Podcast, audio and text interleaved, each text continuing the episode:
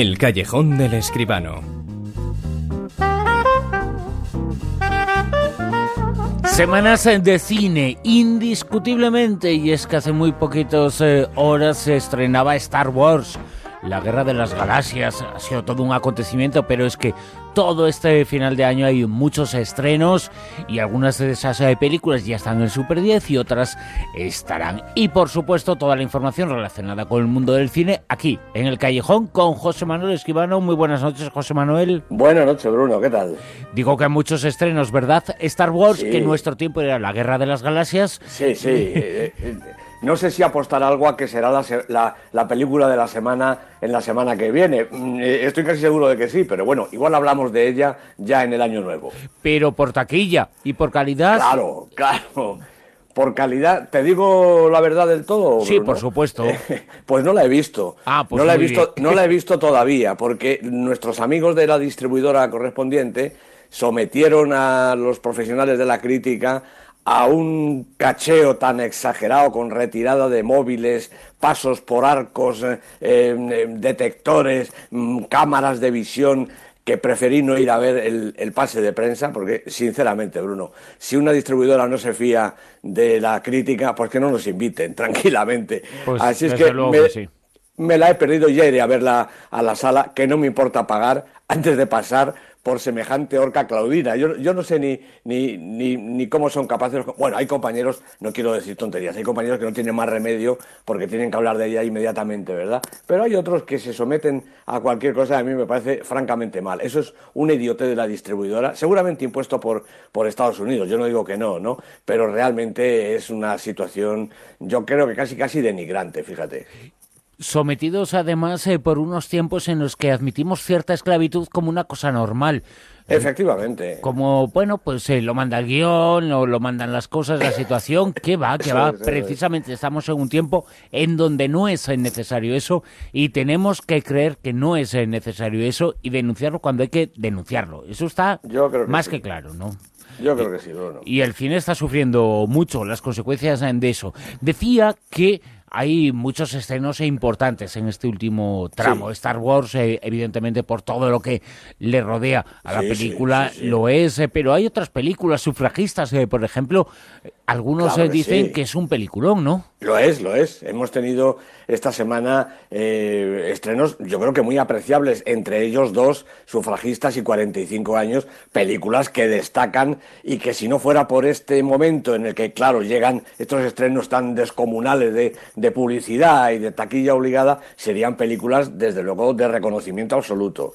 Y Palmeras en la Nieve también dentro de muy poquitos eh, días, el próximo viernes, que es quizá el último gran estreno del año.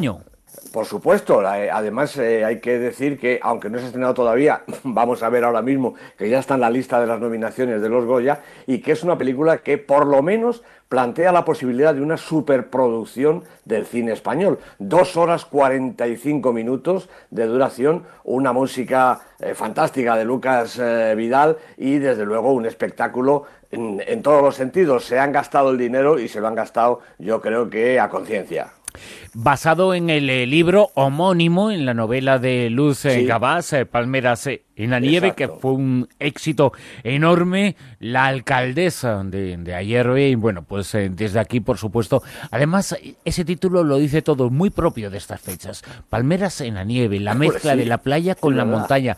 Y es una historia que nos cuenta nuestra historia y que tiene un mensaje humano muy bonito. En definitiva, que todos los seres humanos, estemos en donde estemos, vamos a encontrar eh, corazón enfrente. Las eh, personas no saben de, lugares ni, ni de fronteras. Ni de generaciones, porque la película atraviesa dos generaciones auténticamente, padres, padre e hija en este caso, y todo lo que hay alrededor. Ya, ya hablaremos de ella. Y vamos con eh, los Goya, con las nominaciones a los eh, Goya, que es uno de los eh, temas importantes. Se ha despedido el año con esas nominaciones y como siempre con, con, muchas películas nos has contado algo, pero hay infinitas cosas que, que explicar. A hay, hay muchas cosas más. Bueno, hay, hay, que dar, si quieres, un detalle primero, y es que nuestra eh, película eh, Camino de los Oscar Loreac, como preveíamos, por desgracia, se ha quedado en el camino. Ha sido una película, yo creo que de extraordinaria calidad, pero quizá de un desarrollo, no tanto por el idioma, que yo creo que a los americanos igual les da que esté en euskera o que esté en, en, en pakistaní, ¿no? Pero la película no era no es una película demasiado comercial, no creo que se haya podido apoyar, eh, con demasiada fuerza y nos hemos quedado sin Loreac en el primer corte de los Oscars. Pero en fin, tenemos los Goya y tenemos los Goya, yo creo que hay algunas cosas verdaderamente fuertes, ¿no? La novia, la película de Paula Ortiz que se acaba de estrenar, 12 mm, candidaturas, una película por la que nadie eh, apostaba, primero porque no se había visto comercialmente, mm, tampoco va a ser un bombazo. Mira, en este momento lleva eh, algo así como 90.000 euros de recaudación.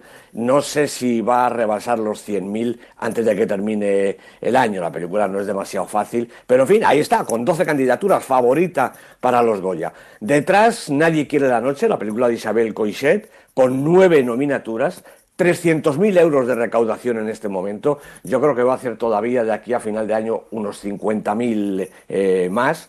Después, Un Día Perfecto de Fernando León y El Desconocido, el gran debut de Dani de la Torre, con ocho nominaciones. Y luego, A Cambio de Nada, la ópera prima de Daniel Guzmán, Truman, en este momento, la más taquillera de todas las nominadas, 2.750.000 euros de, recaudación, seis eh, nominaciones ambas, y por fin Palmeras en la Nieve de Fernando González Molina, todavía no se ha estrenado, pero tiene ya cinco candidaturas. ¿no? Las películas, pues todas estas que hemos comentado, menos la de Daniel Guzmán, que está nominado como eh, eh, director eh, Nobel. Las películas que optan al gran premio del Goya son La novia, Truman, Nadie quiere la noche, A cambio de nada y Un día perfecto. Y sus directores, como suele suceder, pues son los nominados a la mejor dirección, Paula Ortiz, eh, Gay, Isabel Coixet y Fernando León de Aranoa. Y luego, pues hombre, la larguísima nómina de, eh, candidaturas, eh, los actores Asier Echeandía, también por la novia, Pedro Casablán, Ricardo Darín, Luis Tosar, Inma Cuesta, Penélope Cruz, por eh, Mamá, Juliette Binoche, por Nadie quiere la noche, una candidatura importante, no sé si Juliette vendrá a la ceremonia de los Goya, estaría muy bien, ¿no? Y Natalia de Molina, por Techo y Comida. Y luego, pues eh, yo creo que hay cosas importantes en las demás eh, candidaturas. Está nominado Tim Robbins como actor de reparto por Un Día Perfecto. Está nominada Luisa Gabasa, extraordinaria actriz, poco conocida, pero realmente fantástica, por La novia, nuevamente. Eh, está nominado, esto sí que es curioso, Fernando Colomo, director y también protagonista de Isla Bonita. No sé si es verdaderamente un actor revelación a sus años, ¿no? Y también Irene Escolar, que también es una chica, una actriz joven, pero lleva ya una carrera yo creo que suficientemente dilatada. Sin embargo, también está nominada como actriz revelación. Mm, la novia nuevamente en eh, el apartado de guion eh, adaptado, con, con B, la película, con El Rey de la Habana, con Un Día Perfecto, y a cambio de nada, El Desconocido, Negociador y Truman dentro del guion original. Eh, cosas eh, importantes, la película europea quizá, ¿no? Camino a la escuela, Leviatán, Mustang y Macbeth, un cuarteto de películas realmente formidable que yo creo que habla muy a las claras de la potencia del cine europeo.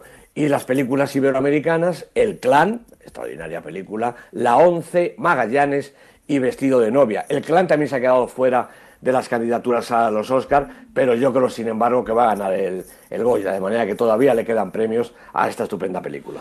Pues eh, imagínate una ceremonia de entrega de los eh, premios eh, Goya con Juliette Binoche y con Tim Robbins. altura de los dos tipos, altura física y altura también como, como actores en ambos casos, ¿eh? Sí, sí, a ver qué hace Dani Rovira dándoles un Goya a uno de estos dos, sería fantástico. Dani Rovira va a presentar la gala y como ya sabemos el Goya de Honor va a ser para Mariano Ozores. A mí ya no me extraña nada, ¿eh? El premio de honor de los Forqué va a ser para Santiago Segura, de manera que eh, se ve que es que ahora toca reconocer a grandes genios de nuestra cinematografía. Vamos con el Super 10. La lista que todas las semanas elabora José Manuel Escribano con eh, todos los factores en juego esta semana sitúan en el puesto número 10. Pues un estreno en el Super 10 en El Corazón del Mar, la película de Ron Howard que cuenta, parece, la verdadera historia de Moby Dick, aquella ballena tan peligrosa. En el 9. En el 9 está Marte, ha caído desde el puesto 5 en su novena semana. Vamos a ver si es capaz de llegar al Super 10 la semana que viene. En el 8. En el 8 una película asiática, The Assassin, el asesino de Wu Xiaoxian, con Kisu y Chen Chang de protagonistas, eh, pronunciado aproximadamente. Ya se sabe que la fonética china es muy complicada. Primera semana en el Super 10. 7. 45 años, también primera semana, entrando directamente, es la película de la semana. Fíjate, Bruno, es curioso, es de las poquísimas veces que una película entra en el Super 10, y además nada menos como película de la semana, a las pocas horas de estrenarse. Se ve que la crítica ha tomado nota de esta película y quiere colocarla aquí en la lista y yo creo que además va a subir. Andrew Hay, que es el director, Charlotte Rampling, Tom Courtenay, sus fantásticos protagonistas. Ahora vamos a hablar un poquito más eh, de esa película. Vamos a seguir con eh, la lista en el puesto número 6. Los Juegos del Hambre, el sinsajo segunda parte de Francis Lawrence, Jennifer Lawrence, John Hutcherson, tres semanas en la lista y todavía subiendo. 5.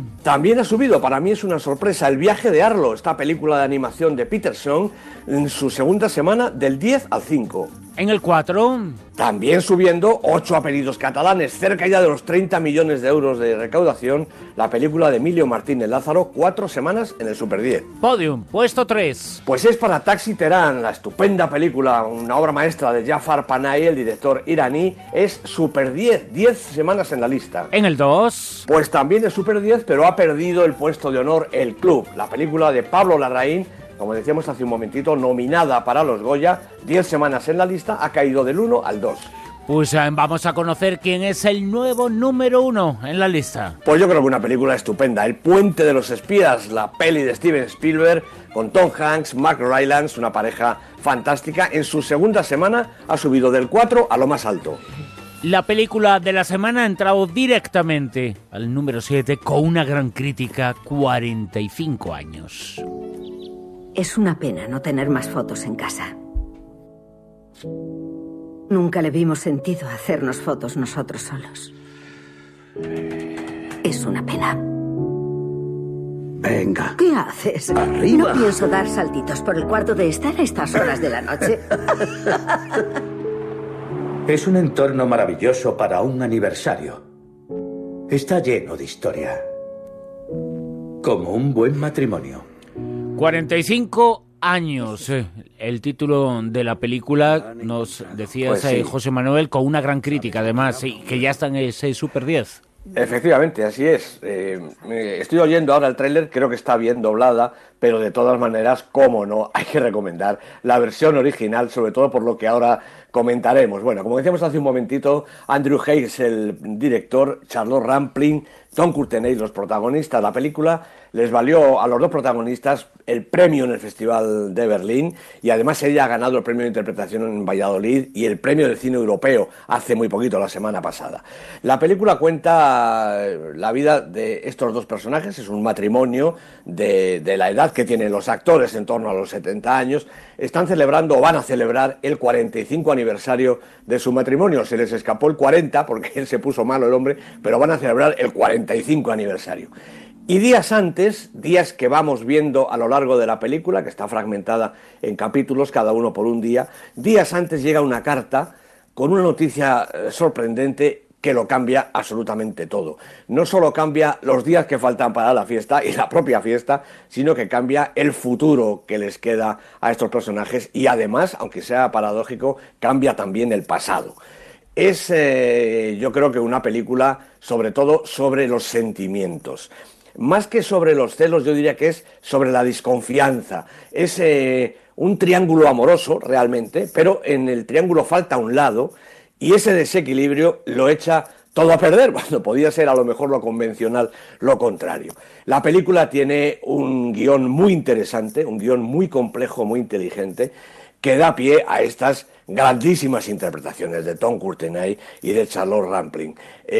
La voz, la voz sobre todo de ella, el gesto, la mirada, los silencios que hay entre estas personas, sobre todo los silencios de ella, las miradas del personaje de Charlotte Rampling, las miradas en silencio.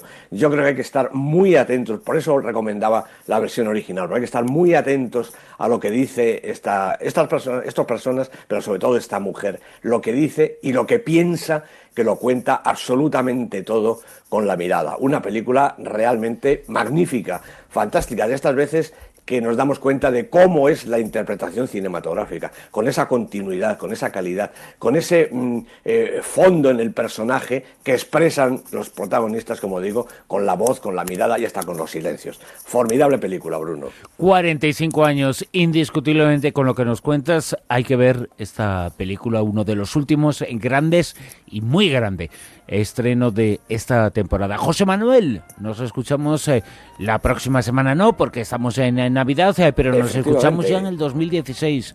Se acabó este año. Eso es, pues se acabó este año y como nos volveremos a escuchar ya el año que viene, pues me queda desearos una estupendísima Navidad, unas felices fiestas y que entremos en el año por todo lo alto y que 2016 sea un año de cine maravilloso. Estoy seguro de que va a ser así. Ojalá, ojalá sea así. Un año de cine a todos los niveles. Cuando queremos decir que algo es bueno, decimos es de cine. Bueno, pues este que lo sea. Es verdad, es verdad. Que lo sea para el séptimo arte y que lo sea también para las eh, vidas, para las vidas eh, de todos. José Manuel, muchas gracias. Un abrazo. Pues sí, un abrazo muy grande, Bruno. En Onda Cero, La Rosa de los Vientos.